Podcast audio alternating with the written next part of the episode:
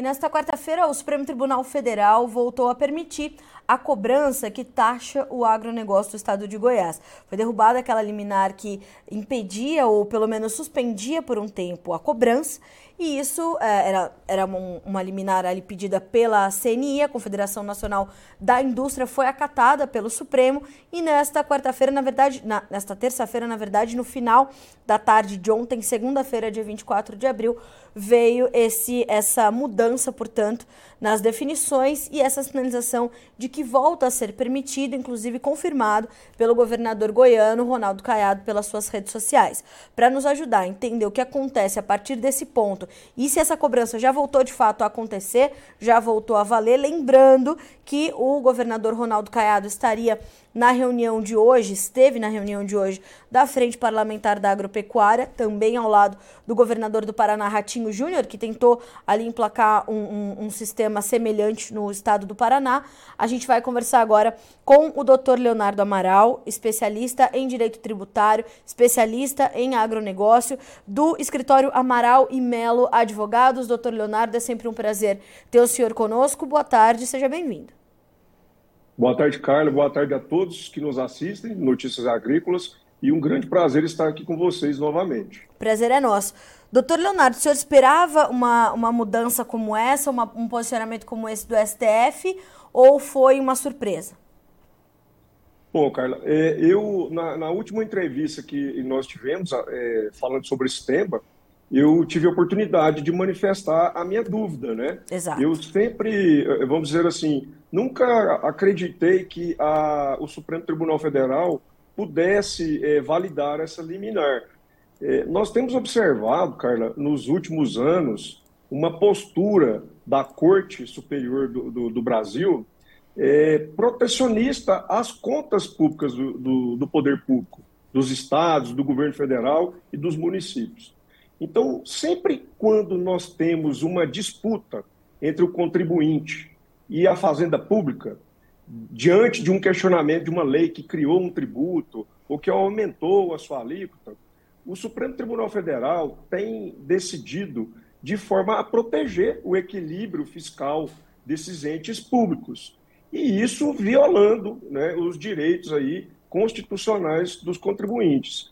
Então, em razão desse histórico, destas últimas decisões, é, era muito difícil, realmente, é, a, o Supremo Tribunal Federal validar essa liminar proferida pelo ministro Dias Toffoli.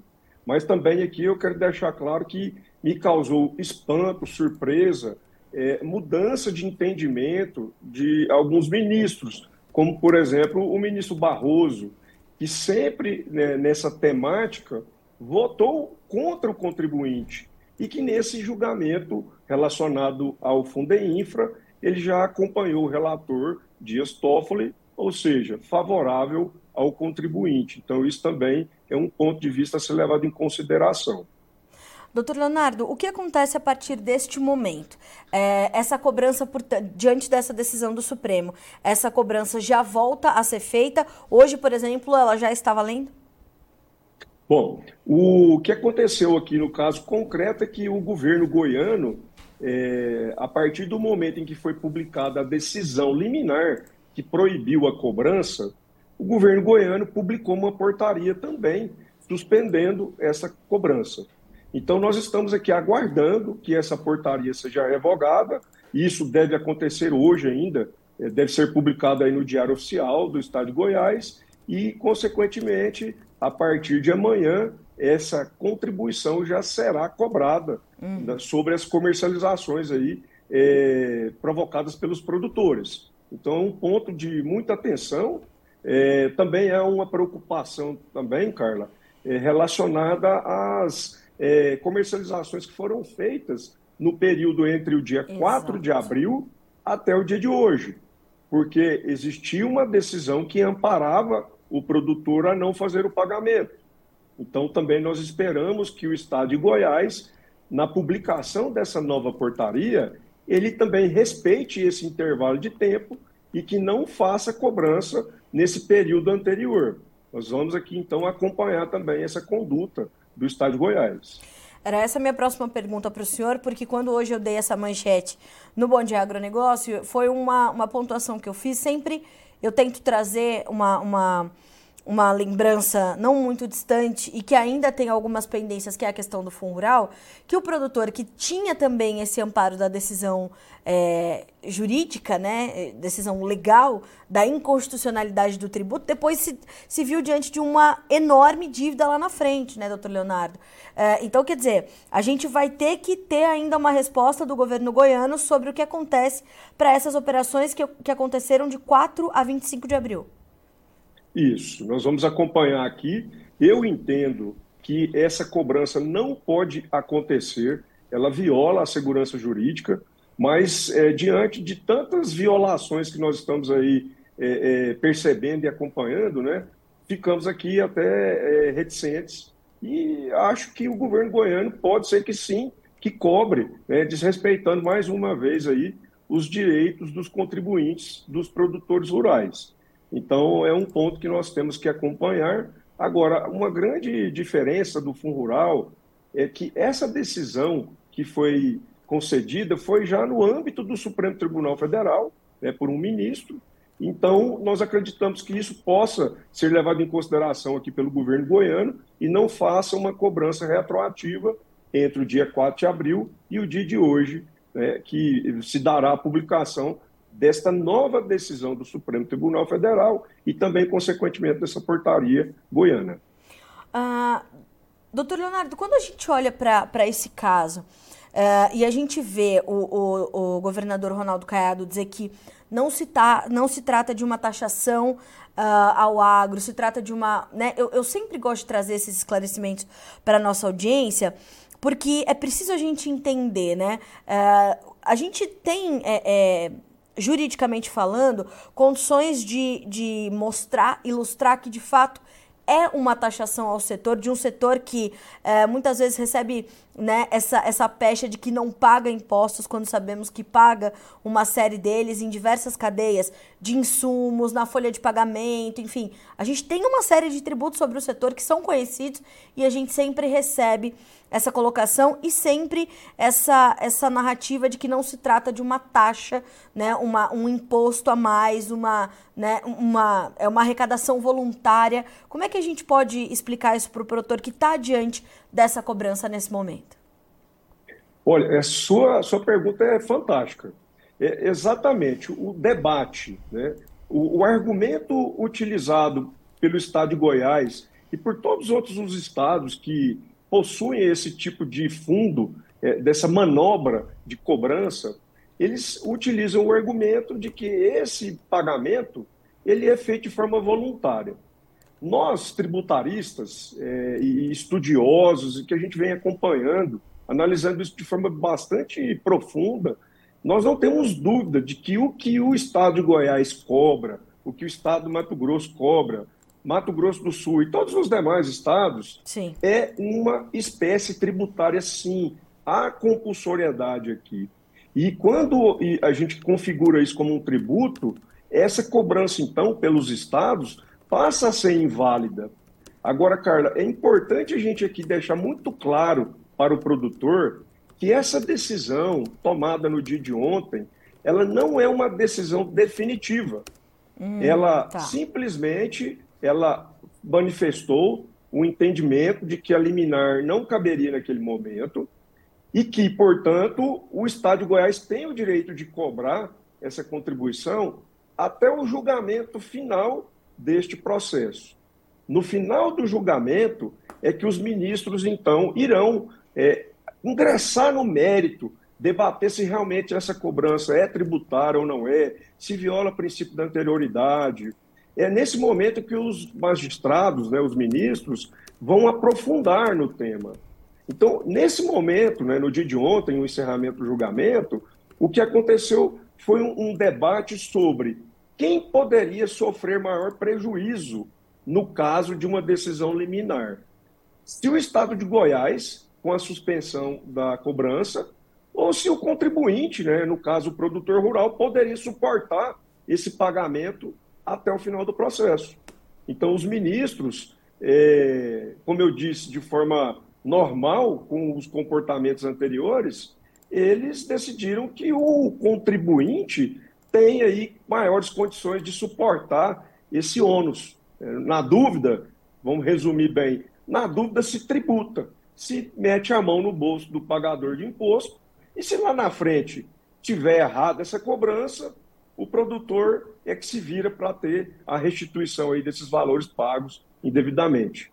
Então, Carlinhos, infelizmente, é, eu aqui, na minha opinião, o Supremo Tribunal Federal ele tem visto o produtor rural, o contribuinte, como um mero instrumento de arrecadação para manter o poder público, em, em detrimento dos direitos dos contribuintes. E isso é muito grave. Né? Então, a gente espera aí que haja uma reflexão dos ministros e uma mudança de posição, porque o contribuinte é a parte mais frágil na história.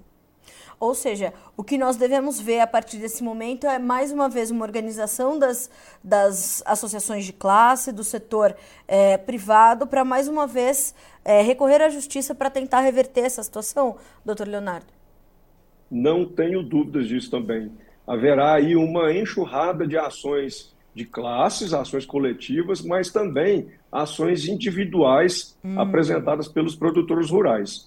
E aqui vai uma orientação é justamente um lembrete que você nos trouxe a respeito do Fundo Rural. Para não acontecer a mesma coisa, é muito importante o produtor rural que queira discutir isso judicialmente, que ele faça o depósito desses valores em juízo, hum, para que certo. não haja aí, no, no caso de uma eventual derrota é, reconhecida pelo Supremo Tribunal Federal, uma cobrança retroativa. Doutor Leonardo, é, mas quantas etapas esse, essa pauta pode, pode enfrentar na justiça até que haja uma, uma definição total e uma decisão é, final sobre, sobre esse assunto? Olha bem a, a, sua pergunta e onde a gente vai chegar. É, não existe uma regra no regimento interno do Supremo Tribunal Federal para que imponha uma data final, um prazo final para ser julgado a questão. Então, isso pode levar muito tempo, muitos anos. E durante todo esse, esse tempo, o produtor rural estará pagando um, uma cobrança que pode ser julgada inválida ao final. Então, daí é que a minha, o, o, meu sentimento aqui de que realmente o Supremo Tribunal Federal ele, ele age como um gestor de contas públicas dos estados. Ele não se preocupa com o contribuinte, que na minha concepção é a parte mais frágil.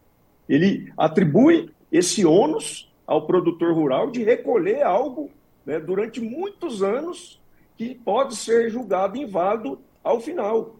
E o produtor, o contribuinte nessa situação, que, por exemplo, faça a opção de aguardar o julgamento final do Supremo, sem ingressar com qualquer ação judicial, ele corre o risco de transcorrer aí, por exemplo, seis, sete, oito anos pagando essa contribuição e ao final, com a decisão declarando inválida a cobrança, ele ter direito de ter restituição apenas dos últimos cinco anos.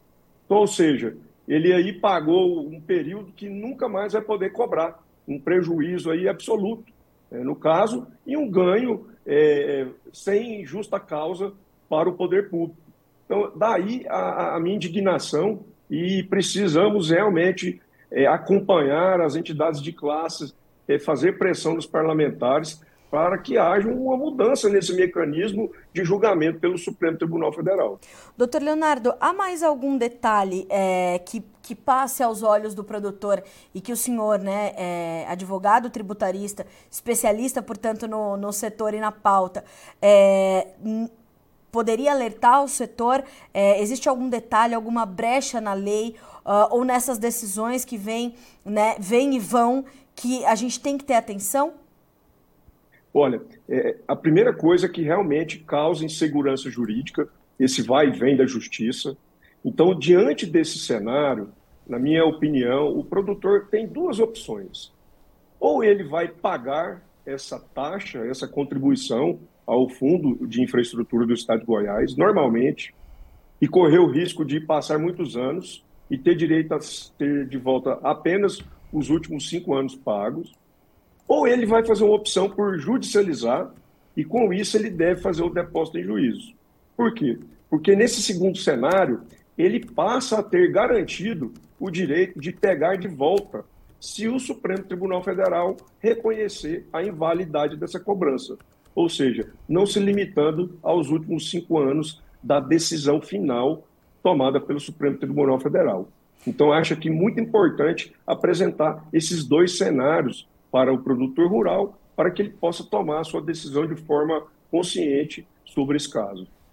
Doutor Leonardo, a gente tem é, mais alguma orientação a dar para o produtor nesse momento? Ou tudo isso que conversamos nessa tarde de terça-feira e depois dessa decisão do STF são é, informações suficientes para que o produtor possa estar é, protegido nesse momento, mas mais do que isso, faça essa, tome essas medidas de ou pagar ou fazer esse depósito em juízo até que a, a a, a decisão seja definitiva? Uh, tem mais alguma orientação que a gente deve entregar ao produtor nesse momento? Ou com essas informações que a gente traz agora, nessa entrevista de 25 de abril, são suficientes para que ele possa esperar, portanto, pela decisão definitiva?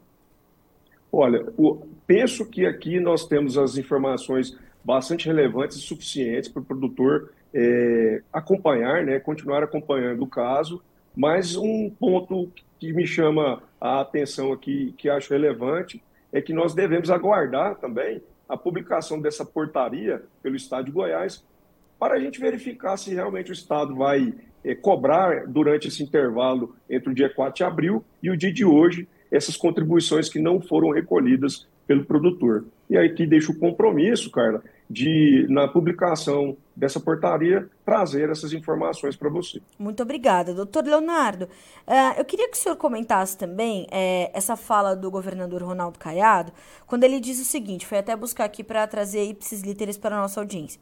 Com a decisão que valida o Fundei Infra, o STF reconhece a prerrogativa dos estados para buscar contribuição em prol do investimento público. Goiás teve uma enorme perda de receita com ICMS e, eh, e era necessário assegurar os investimentos para escoar a nossa produção.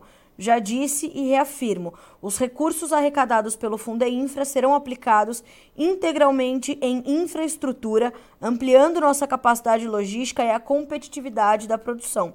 Goiás está na liderança do crescimento do país e vamos avançar muito mais, fecha aspas, para o governador Ronaldo Caiado. Como a gente tem que entender é, as entrelinhas da fala do governador, doutor Leonardo? Bom, primeiro, é, eu quero dizer que é um discurso político, uma propaganda enganosa a respeito da validação da cobrança, né, da competência dos estados para exigir esse tipo de contribuição. O Supremo Tribunal Federal não validou essa cobrança, ele apenas liberou de forma é, é temporária. Esse, esse mérito, essa discussão ainda vai ser tomada ao final do processo. E, em um segundo momento, o que eu vejo é que eu não, não existe é, nada contra os estados, o poder público, querer fazer investimentos. Mas o que ele não pode fazer é de uma forma violando as regras constitucionais, principalmente as regras que protegem o contribuinte. É, o equilíbrio das contas públicas é importante, só que não pode ser feito às custas do suor do produtor rural, do suor do contribuinte. É, o, o, o governador ele deve entender que a Constituição Federal exige que ali nós temos direitos foram consagrados é, durante muitos anos. E isso não pode ser desfeito é, é, é, a pretexto de fazer investimento. Então, nada contra, mas ele não pode violar a Constituição Federal. Muito melhor seria fazer uma reforma administrativa e reduzir as despesas do Estado de Goiás. Tá certo. Doutor Leonardo, eu lhe agradeço muito pelas últimas informações e a, também a disponibilidade de nos manter atualizados aqui, trazer essas informações tão logo elas sejam atualizadas. O senhor sempre com as informações todas é, muito alinhadas e de forma muito palatável para a nossa audiência, para que se entenda é, exatamente o que está acontecendo, o que está por vir e como o produtor tem de estar uh, atento e protegido. Então, lhe agradeço muito pelas informações e o senhor sabe, portas abertas sempre para que o senhor volte e a gente continue tratando de atualizar o produtor rural e informá-lo para onde está indo o seu dinheiro. Né? Muito obrigada mais uma vez. Um grande abraço, Carlos, um abraço a todos. Um abraço para o senhor também. Boa tarde, bom trabalho. Conosco o doutor Leonardo Amaral, uh, advogado tributarista e Uh, advogado do escritório Amaral e Melo Advogados, o doutor uh, Leonardo, que também é especialista em agronegócio, nos trazendo, portanto, as últimas informações. Eu imagino que a informação mais é, é, forte nesse momento seja que, de fato, é, essa decisão do STF ela não é definitiva e ela não reconhece né, a, a, o Fundeinfra, ou a arrecadação pelo Fundeinfra, como de fato uma cobrança, é, é, uma, uma arrecadação de fundos. Né? Ela apenas é, derruba a liminar que pedia para que não fosse feito. Então, a partir de amanhã já começa a valer a cobrança novamente e agora você tem de estar atento, você, produtor goiano, às comercializações, né, às vendas e operações que fez entre o período de 4 a 25 de abril, que foi o período em que esteve suspensa a cobrança do Fundo Infra no estado de Goiás. Uh, mais uma vez, deixo aberto o espaço para o governador Ronaldo Caiado, do estado, para que se manifeste aqui no Notícias Agrícolas. Estamos mais uma vez em contato com a assessoria do governo goiano para tentar trazer aqui o, o, o, governador, que tantas vezes deu entrevista a esse site, é, enquanto ocupava também outras, outros postos, é produtor rural, conhece o setor, né, um homem envolvido com o setor, que conhece de fato o dia a dia e os custos de se produzir no Brasil.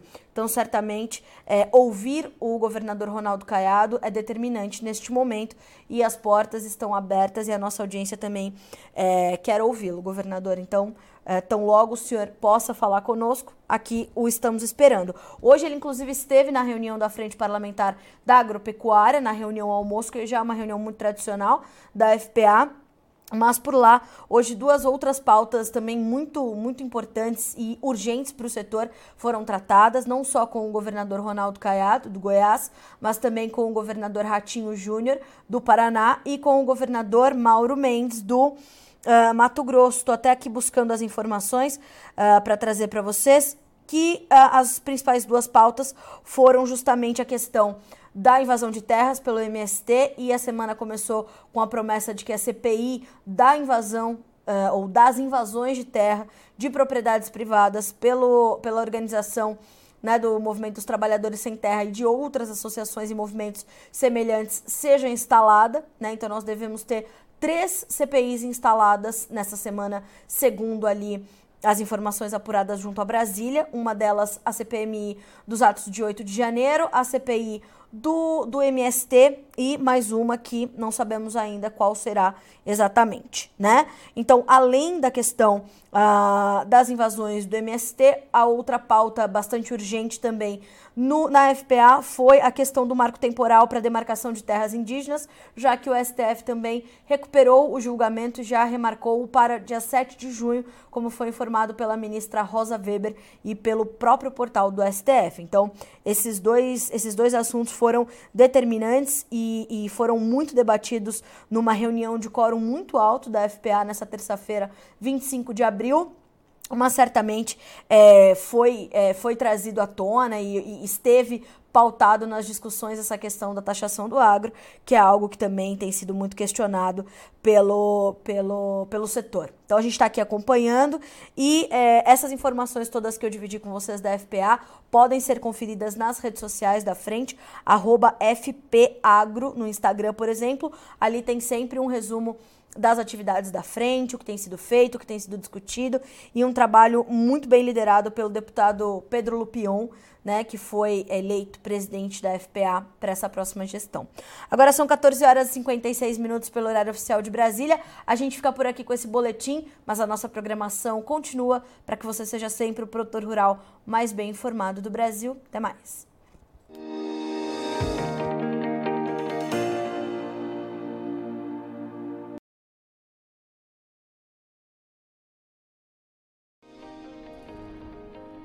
Inscreva em nossas mídias sociais no Facebook Notícias Agrícolas, no Instagram arroba Notícias Agrícolas e no nosso Twitter arroba Notiagre. E para não perder nenhum vídeo, não se esqueça de nos acompanhar no YouTube e na Twitch Notícias Agrícolas Oficial.